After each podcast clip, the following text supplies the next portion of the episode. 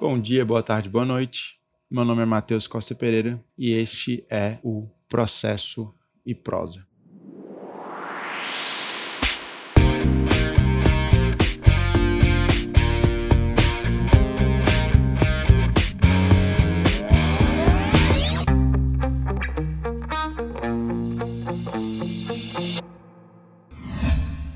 Nossa conversa de hoje retoma os requisitos da petição inicial, especificamente analisando o artigo 319 do Código de Processo Civil, leis. Nós estamos, portanto, analisando os requisitos da petição inicial é, conforme a disciplina genérica aplicável ao procedimento comum de conhecimento, mas também aplicável subsidiariamente a outros procedimentos. Importante, quando nós nos deparamos com o 319, pensar que ele estabelece requisitos genéricos. Por quê? Porque a depender do procedimento, em alguns procedimentos especiais, podem constar outros requisitos. O primeiro desses requisitos da petição inicial, lembrando também que para que a petição inicial seja admitida, para que ela seja conhecida, para que o processo possa, para que o procedimento possa se desenvolver regularmente, há a necessidade de preenchimento dos requisitos da petição inicial, mas não apenas deles. O primeiro desses requisitos, então, na ordem do inciso primeiro, é o juízo a que é dirigido. A petição inicial indicará o juízo a que é dirigido. Leia-se. Qual órgão jurisdicional é o competente para conhecer, para analisar aquela demanda? O que nós temos aqui, basicamente, é um raciocínio que vai nos remeter às regras de competência da legislação. Então, eu costumo dizer o seguinte: usualmente, não há dificuldade em determinação da competência. Não há dificuldade porque, como regra, você já sabe exatamente onde deve promover. Então, se envolve um imóvel, se um litígio ele diz respeito a um imóvel, você sabe que o foro competente é o foro da situação da coisa. Usualmente, no tocante a, a discussões em geral, litígios em gerais, isso vai nos remeter ao domicílio do autor, eventualmente ao domicílio do réu, ao local em que a prestação ela deva ser realizada e assim sucessivamente. Repito, no mais das vezes não há dúvida ou não há divergência em relação ao foro competente. Mas nos casos extremos é que isso efetivamente vai atrair a sua atenção. Então, o que, que isso quer dizer basicamente? Imaginem vocês que exista uma divergência entre dois estados no tocante à cobrança do ICMS, Imposto de Circulação de Mercadorias e Serviços. Então, está havendo uma divergência entre dois estados no tocante ao cálculo desse ICMS. E aí imaginem que é, a empresa tem a sua matriz em determinado estado e ela remete produtos para a filial em outro estado. Ela retém o ICMS no estado de origem, de modo que ela vai obter um crédito no estado de destino. Mas no estado de destino passa a haver um questionamento desse cálculo. Entende-se que o valor está sendo calculado de forma equivocada, que o crédito não é exatamente aquele que a empresa pretende. Ora, isso vai repercutir na cobrança do tributo também no estado de origem. Obviamente que aqui é uma questão mais complexa, porque envolve todo um aparato legislativo no Estado brasileiro para combater ou para evitar o que se chama de guerra fiscal. Então, quem transita pelo direito tributário ou quem conhece alguma coisa sobre direito tributário e especificamente sobre o ICMS, sabe exatamente do que eu estou falando. De modo que é uma situação um tanto quanto delicada e que vai naturalmente também repercutir na competência. E aí só a título de ilustração, o Supremo Tribunal Federal ele entende, né, ou melhor, pela Constituição Federal, quando existe um conflito federativo, quando há um conflito federativo, a competência originariamente é do Supremo Tribunal Federal. Então imagine que vocês peguem um, um caso desse e vocês pensam, poxa, mas isso vai ensejar uma divergência ou um litígio entre dois estados. Então aqui eu estou diante de um conflito federativo e nesse sentido a competência é do Supremo Tribunal Federal. Raciocínio correto? Não. Raciocínio não está correto. Não está correto por quê? Porque nada obstante a Constituição ela fale em conflito federativo para efeito de atração da competência do Supremo Tribunal Federal, o STF ele faz uma distinção entre conflito federativo e conflito entre entes federados. E quando há, segundo ele, um conflito entre, entre entes federados, então, em situações como a presente, ou como o caso relatado, em que há interesses particulares, patrimoniais, sendo discutidos. Imagine que a empresa ela pretenda litigar, discutir esse assunto. Segundo o Supremo Tribunal Federal, não havia, não haveria propriamente dito um conflito federativo, senão um conflito entre entes federados, de modo que resta ou restaria afastada a competência do Supremo Tribunal Federal. Bom, eu coloco um caso desses, e já um caso é, extremo, porque isso nos faz analisar, ou isso nos faz, nos faz ver como as, as, regras de competência, ou como, no geral, isso pode ensejar, de fato, um raciocínio mais complexo. No mais das vezes, você vai olhar para o artigo 42 em diante, né, o regramento de competência do artigo 42 em diante do Código do Processo Civil, e não vai ter grandes dificuldades, certo? Então aqui é um raciocínio que vai necessariamente resgatar aquilo que se sabe sobre a própria organização da justiça. Então nós temos sabido né, toda uma distribuição de competência da justiça especializada, então eleitoral, militar, trabalhista, e da justiça comum, que se subdivide em justiça comum federal, justiça comum estadual. O raciocínio que se costuma fazer é, por exclusão, é a pergunta que você o seu ponto de partida seria o seguinte: é da competência da justiça especializada? Então, é da competência da justiça trabalhista, eleitoral ou militar, que tem regras muito bem determinadas acerca da competência? Se não for da competência dessas justiças, por exclusão, é da justiça comum. Mais uma vez, pergunta seguinte: seria da Justiça Comum Federal, então envolve interesse da União, e aí com os olhos voltados para o artigo 109 da Constituição Federal. Então, se não se observa aquelas características presentes do artigo 109, no geral, o interesse da União, é, mais uma vez, não será da competência da Justiça Comum Federal, e aí, por exclusão, competência da Justiça Comum Estadual. Mas supõe-se que, nada obstante isso, e também olhando as regras do código, você ainda não consiga determinar. Então imagine que você esteja na iminência de distribuir uma determinada demanda e imagine que o fórum, apenas por hipótese, o fórum ele no seu respectivo estado, ele faz uma distinção entre varas cíveis, varas de consumo, varas empresariais, varas de recuperação de empresas, vara de execuções extrajudiciais, vara de família, vara de sucessões e assim sucessivamente. E aí você tem um determinado caso e não consegue, não sabe a princípio qual será a competência, qual será o órgão jurisdicional competente. Mais uma vez, onde é que você vai olhar? Imagine, portanto, que você já sabe que deverá promover aquela demanda perante a Justiça Comum Estadual, você já sabe qual foro competente, então supõe-se que ó, é o da capital do seu estado, mas você tem dúvida em relação ao endereçamento, a qual juízo, a qual órgão jurisdicional aquela demanda ela será endereçada. Então, na, no cabeçalho da sua petição inicial, a qual órgão ou a qual juízo você deve se referir.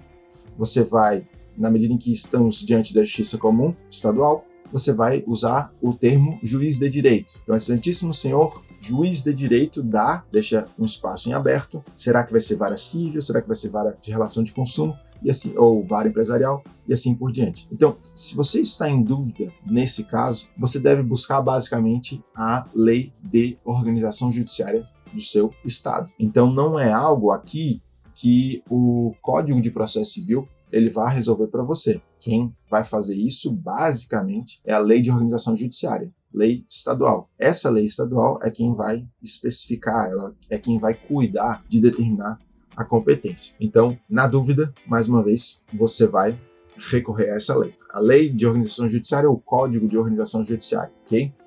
Bom, vale o mesmo raciocínio se a gente está falando de uma ação de competência originária. Então vamos pensar o seguinte, que também é uma situação, a competência originária também, a gente sabe que dos, dos tribunais ela não é a regra. Né? Como regra, a maior parte, o maior volume de ações ou de causas é, é distribuído em primeira instância. Dificilmente vai ter isso no tribunal mas a gente sabe que os tribunais têm competências originárias. Então imaginem vocês, por exemplo, que toda e qualquer ação rescisória ela tem início necessariamente em um tribunal. Então, toda e qualquer ação rescisória ela será promovida em um tribunal. E aí, como regra, né, vale também aqui o seguinte raciocínio: os tribunais têm competência para conhecer de ações rescisórias contra seus próprios julgados. Mas dentro do tribunal, qual será o órgão competente. Então, cada tribunal ele tem, de acordo com o seu regimento interno, uma organização, uma distribuição em órgãos. Então, nós temos, podemos ter sessões, podemos ter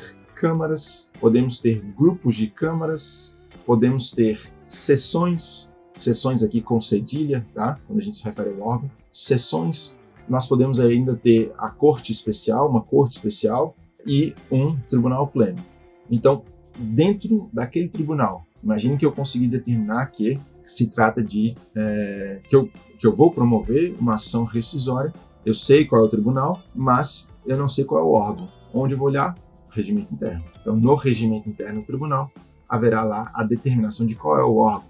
Se é, por exemplo, é, o grupo de câmaras privadas, ou o grupo de câmaras de direito público, ou a seção de direito público, ou a corte especial, e assim por diante. Dito isso, observem o seguinte: o artigo 319 ele se refere a juízo ou órgão. É possível que eu saiba de antemão qual será o magistrado que vai analisar a causa? Ou é possível, inclusive, que eu saiba qual é o órgão jurisdicional específico? Porque usualmente, você vai dar entrada numa ação, ela vai ser distribuída por sorteio automático. Então não há a possibilidade de você escolher o juízo ou o órgão jurisdicional. Haverá uma distribuição essa distribuição ela é randômica pelo próprio sistema, né? O próprio sistema de peticionamento eletrônico ele já faz isso. Ela é randômica, de modo que você não possa escolher. Então há um sorteio. E nesse sentido, o que está por trás dessa regra é basicamente é, a ideia, ou o princípio, a garantia do juiz natural. Então não há possibilidade de escolha. As regras de competência, elas se orientam conforme o juiz natural. Então haverá a distribuição automática um sorteio automático, melhor dizendo, de modo que você não saiba, não consiga determinar. Então, dentro, supõe-se, do universo das varas cíveis, dentro do universo das varas de consumo ou dentro do universo das varas de família, a sua ação será distribuída para uma delas. O que você faz na sua petição inicial é indicar qual seria esse universo, que você já sabe de antemão, conforme as regras de competência. Mas a pergunta que eu reitero é: é possível de antemão saber qual ou determinar qual será o órgão competente, qual é o juízo competente, eventualmente saber quem será o magistrado. Bom, é possível excepcionalmente. Então, excepcionalmente isso vai ser possível. Em que casos? Quando, pela própria aplicação das regras de competência, eu já consigo determinar qual é o juízo. Então, vamos pensar na prevenção do órgão jurisdicional. Imagine que aquela causa já foi distribuída anteriormente por sorteio automático caiu lá naquele determinado juízo, vigésima vara civil, por exemplo. E por algum motivo, o procedimento ele foi extinto sem resolução de mérito. Imagine, por hipótese, que o magistrado ele franqueou a oportunidade ao autor para que ele aditasse ou para que ele emendasse sua petição inicial, ele deixou transcorrer o prazo em branco e aí isso levou à extinção do procedimento sem resolução de mérito. Muito bem. O autor pode renovar a propositura? Pode. Não tem problema. Agora, de acordo com as regras de competência ou de acordo com as regras que cuidam da prevenção do juízo, a vigésima vara civil será o órgão competente para a renovação dessa ação. Isso para evitar, portanto, que por meio de eventual manobra o autor ele tente retirar o procedimento daquela demanda. Então, a legislação não permite que isso seja realizado. Fora isso, a gente pode pensar também nas regras de conexão. Então, há em curso demandas conexas há em curso demandas conexas. Imaginem que existe uma ação de indenização em curso e imaginem que o réu ele pretenda mover uma ação regressiva contra a sua seguradora, mas que ele não tenha apresentado a denunciação da lide. Então imagine que na, ao tempo da contestação o réu não tenha realizado a denunciação da lide. Ele pode fazer por fora aquilo que ele faria por dentro do procedimento, leis, ele pode promover essa ação regressiva por meio de uma ação autônoma, se deixou de fazer por meio da denunciação da lite, sem dúvida, não tem qualquer problema. E o que vai acontecer é que essa ação autônoma, para discutir eventual direito de regresso dele, réu, contra a seguradora, caso ele venha a ser condenado na ação originária, ela é conexa com a ação de origem. Então, essa ação autônoma em que é discutida a pretensão de regresso, ela será, por ser conexa à ação originária, ela deverá ser distribuída por dependência ao juízo da ação originária. De modo que, na sua petição inicial, caberá à parte abrir um tópico, abrir um item, cuidando da conexão entre as demandas, então justificando por que elas são conexas de acordo com a legislação e em seguida requerendo essa distribuição por prevenção. Então aqui não vai ser aplicada a distribuição por sorteio automático. A distribuição, ela, se possível, será direcionada para aquele órgão específico. Então há, como vocês podem perceber, inúmeras ou diferentes possibilidades. Até mesmo em comarcas do interior, comarcas de primeira entrância, por exemplo, eventualmente em que exista um juízo único, exista uma única vara, você naturalmente já vai, é, de antemão, você já sabe qual é o órgão e também qual é o juízo competente e também qual é o magistrado competente, né? qual é o magistrado que atua, bem da verdade, naquele órgão jurisdicional. Então, você já sabe qual é o órgão e, por consequência, consegue identificar o magistrado. Né? Mas é, a, competência ela diz respeito ao órgão, né? ao, ao foro ou ao órgão. Bom, então conseguimos, nesse sentido, superar o inciso primeiro. E passamos para o inciso segundo.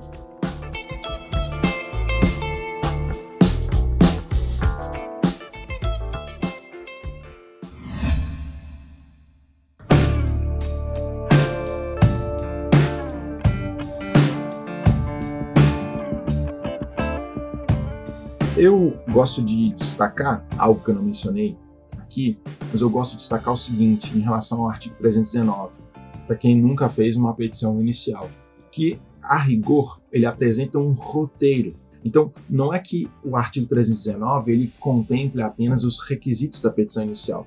Ele vai além disso. Ele contém basicamente um roteiro. Então, para quem está porventura fazendo pela primeira vez uma petição inicial, você tem aí um passo a passo e mais ou menos na ordem, né? Isso que eu acho interessante, na ordem em que cada um desses requisitos ele será ou ele deverá ser apresentado na sua petição inicial. Então, a primeira coisa, já no cabeçalho, é o endereçamento, como nós conversamos há pouco. Em seguida vem o quê? Em seguida vem a qualificação, a identificação e a qualificação das partes. Esse segundo. Aqui nós temos nomes, prenomes, estado civil, a inscrição no cadastro de pessoas físicas ou CNPJ, endereço eletrônico, domicílio e a residência do autor e do réu. Então, se há o domicílio, naturalmente isso já basta, né, para fins de identificação de onde aquela pessoa reside, mas eventualmente não há um interesse ou um ânimo definitivo e nós temos a residência. Então, nessa parte aqui existe uma certa redundância. Bom, de toda sorte, por que, que existe essa preocupação? Por que, que deve haver essa identificação né, tão completa quanto possível das partes? A razão é simples, para garantir que quem esteja tanto no polo ativo quanto no polo passivo, sobretudo no polo passivo, seja a pessoa ou o sujeito de direito que efetivamente se pretenda demandar. Então, principalmente quando a gente pensa em CPF ou quando a gente pensa em CNPJ, a gente evita, no que respeita a CPF, sobretudo, a gente evita os problemas dos homônimos. Então, não raro, a pessoa tem o mesmo nome e o que vai efetivamente levar a uma perfeita individualização, a uma perfeita determinação de quem é que você pretende demandar é o CPF ou é o CNPJ. E não há a possibilidade de duas pessoas terem o mesmo CPF. Não há a possibilidade de duas pessoas jurídicas terem o mesmo CNPJ. Vejam que a legislação, pensando aqui em pessoas físicas, pessoas naturais, ela não se refere ao é, registro geral, ela não se refere ao RG, ela não exige o RG. E aqui é colar, nós vemos que em alguns estados, a lei de organização judiciária, ou eventualmente o regimento interno, ele reclama a identificação do RG. Isso está correto? Hum, é, do ponto de vista. Existe algum problema em relação a isso? Bom, há um problema se você for confrontar com o artigo 319. 319 ele não exige é, a identificação do RG. RG que vai variar de estado para estado. É, CPF que é um número único em âmbito nacional. Bom, então a gente consegue, portanto, entender a partir daqui a importância de se ter conhecimento aí do CPF ou do CNPJ. Mas vamos além. Qual é a importância de se identificar o estado civil ou se aquela pessoa está, se ela tem uma união estável? Qual é a relevância disso? E a própria profissão né, na, na petição inicial. Ora, o estado civil ele é relevante porque haverá demandas em que há a necessidade, por exemplo, da participação do cônjuge ou do companheiro. Então, pode haver demandas reais imobiliárias, então demandas envolvendo imóveis, elas podem, conforme o caso, reclamar a, a, a presença ou a autorização do outro cônjuge. Isso também está disciplinado na nossa legislação. Aquilo que se entende por outorga uxória ou aquilo que se entende por outorga marital. Então, quando há essa necessidade. E aí imaginem, por exemplo, que é, se você vai demandar contra uma pessoa que é casada, pode haver a necessidade, a depender daquilo que esteja sendo objeto de discussão, de incluir o respectivo cônjuge. Vale o mesmo raciocínio aqui, guardar as devidas proporções para a união estável, em que o regime matrimonial, o regime de bens, melhor dizendo, ele, a legislação ela impõe a comunhão parcial. Então, via de regra, aplica-se, via de regra, aplica-se a comunhão parcial para a união estável. Então, ao fim, ao fim e ao cabo, aqui é, existe uma preocupação em resguardar os direitos do consorte. E no tocante à profissão, é possível que a profissão ela tenha alguma relevância? Sem dúvida. Minimamente, se a gente for pensar, por exemplo, que a causa está sendo promovida por um advogado, então alguém, um advogado ou um advogado, alguém importante que tem capacidade postulatória, imaginando que nós estejamos em uma causa em que se exige presença de um advogado ou advogada, essa pessoa não vai precisar de, nesse sentido, de uma representação, de um patrocínio jurídico. Ela pode advogar em causa própria. Mas não bastasse isso, a profissão ela pode também determinar no futuro, ela pode ser importante no futuro é, para efeito de conhecimento de, de determinadas noções que a pessoa deveria conhecer ou não. Imagine, por exemplo, que a ação é promovida contra um médico.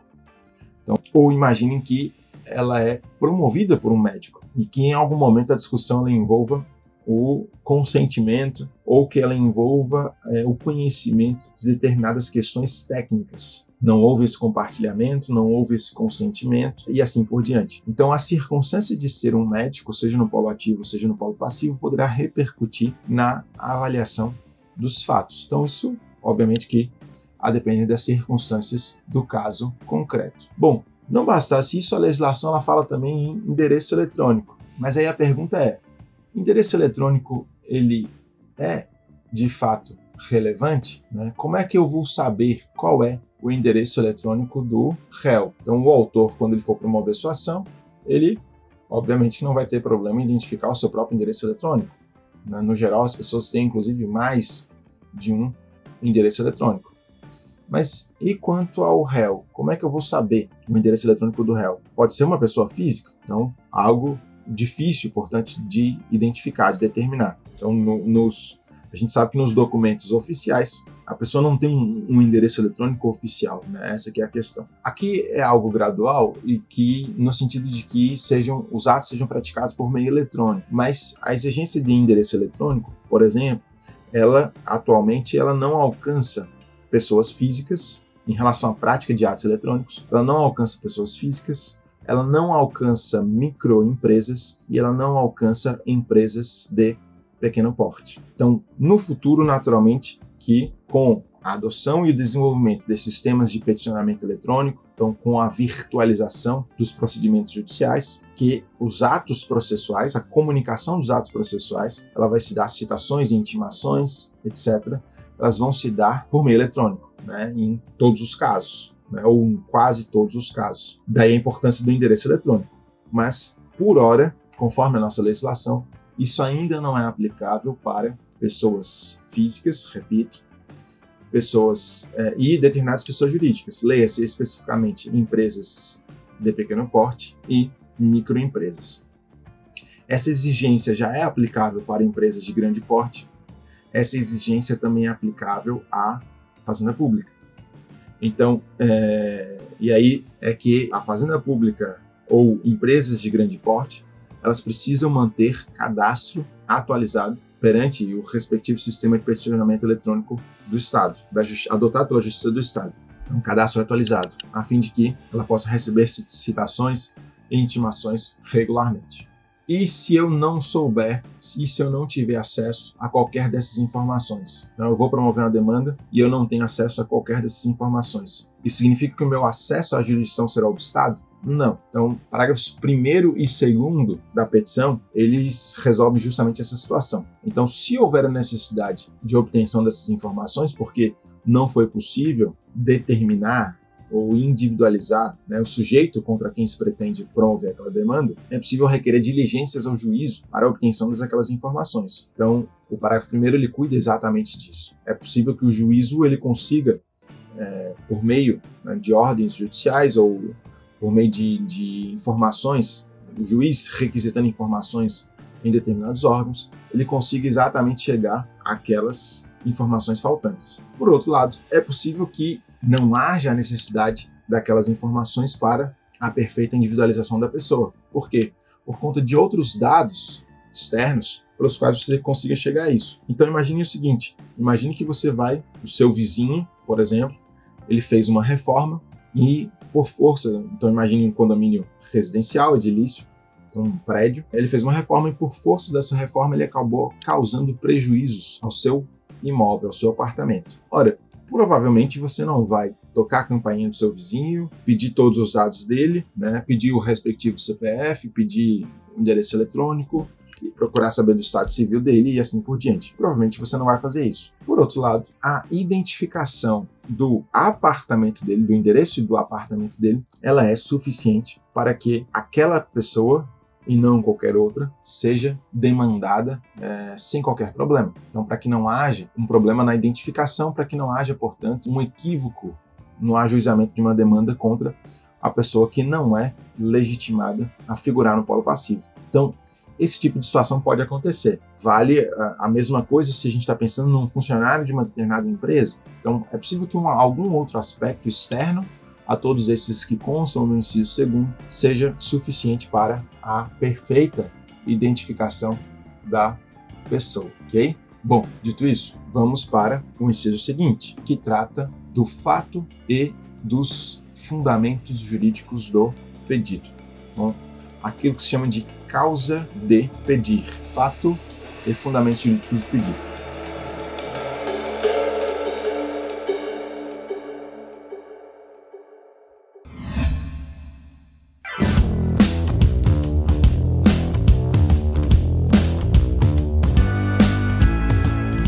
causa de pedir, ela se subdivide. Eu vou começar a tratar com vocês hoje, mas provável que nós não consigamos terminar. Então que isso fique para a nossa próxima gravação. Então, a causa de pedir, ela se subdivide em causa de pedir próxima e em causa de pedir remota. Então, causa de pedir próxima e causa de pedir remota. Há diferentes classificações. Vou tratar inicialmente dessa. O que é causa de pedir remota e o que é causa de pedir próximo. Quando você vai à justiça, quando você vai a juízo, existe uma preocupação, ou deve existir uma preocupação de sua parte, no sentido de explicar o que aconteceu, então narrar o que aconteceu, bem como explicar o porquê de você estar ingressando em juízo. Então, o que lhe motivou? O que, que criou essa necessidade da intervenção jurisdicional? E qual é o embasamento né? Por que você está indo para a justiça? Qual é o embasamento que você tem para postular, por exemplo, a substituição de um determinado produto? Ou postular a resolução de um determinado negócio jurídico, é, e assim sucessivamente. Então, respondendo a essas perguntas, você tem a identificação da causa de pedir. Então, a causa de pedir remota é o fato jurídico, o fato jurídico e naturalmente o efeito que esse fato ele vai gerar. Então, o que que nós entendemos por fato jurídico. Então, observem a, a, a expressão fato jurídico. Fato jurídico é aquela situação da vida que é considerada juridicamente relevante pela ordem jurídica. Isto é, é o acontecimento da vida, seja um acontecimento humano, seja é, algo decorrente da natureza, um evento, portanto, seja um fato humano, seja um evento da, da natureza, que o direito ele empresta relevância, que a ordem jurídica, já em abstrato, ela considera juridicamente relevante. O que, que eu estou querendo dizer com isso? Pense no seguinte: a chuva por si só é um acontecimento jurídico relevante. Então, a, simples circunstância de chover, ela é considerada um, um, um evento juridicamente relevante? Deve ser pensar. Não, mas você deve pensar, depende. Depende por quê? Porque se essa chuva ela causar uma enchente, se essa chuva levar a um desabamento, se essa chuva no geral ela causar prejuízos, por exemplo, é, responsabilidades de terceiros, a uma seguradora, por exemplo. Então, é possível que é, terceiros possam ser acionados. É, dentre outras situações. Então, a chuva ela pode levar a, a chuva e, e os ventos, por exemplo, ela pode levar a uma série de estragos é, e isso, a, essas relações jurídicas ou efeitos que vão surgindo disso, né, é, tudo isso é juridicamente relevante. Então, acontece aquele fato ou evento, há a incidência de uma determinada regra jurídica juridicizando aquele fato ou evento. Por isso que a gente usa o termo, ou a gente usa a expressão, melhor dizendo, fato jurídico, aquele acontecimento da vida humana que é considerado juridicamente relevante. É isso que inicialmente você vai fazer, ok?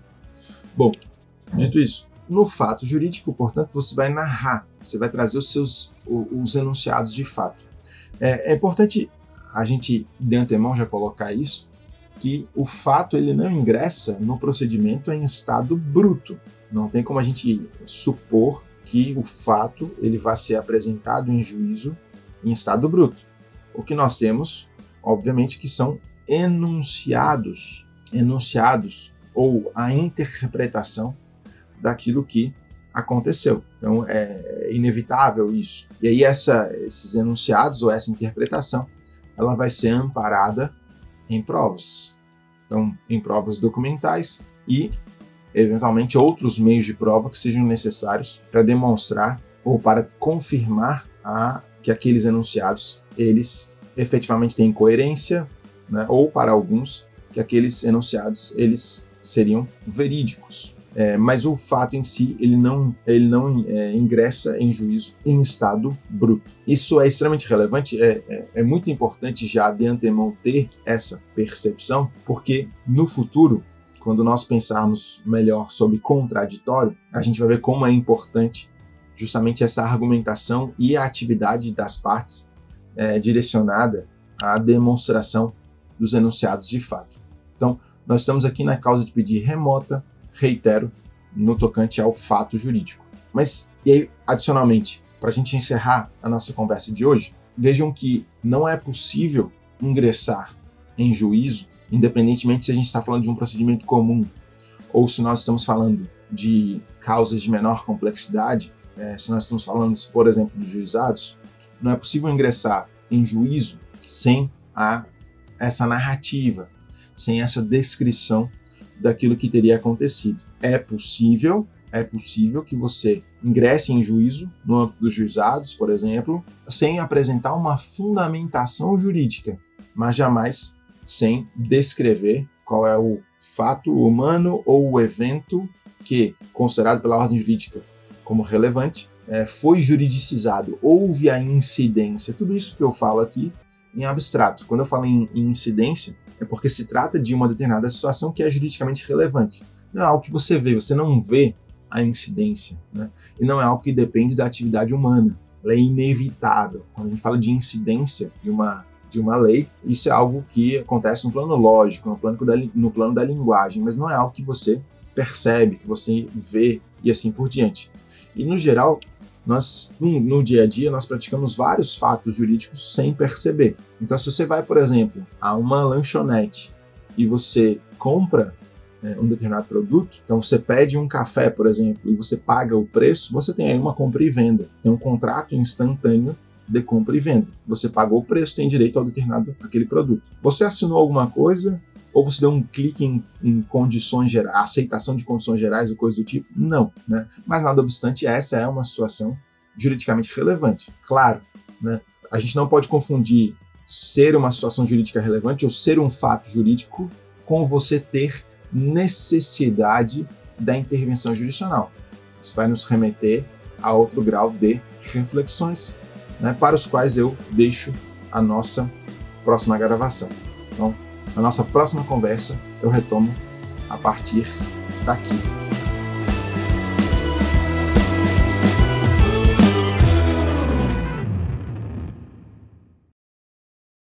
Este podcast foi produzido pela Digital Fish em parceria com a Play Audios.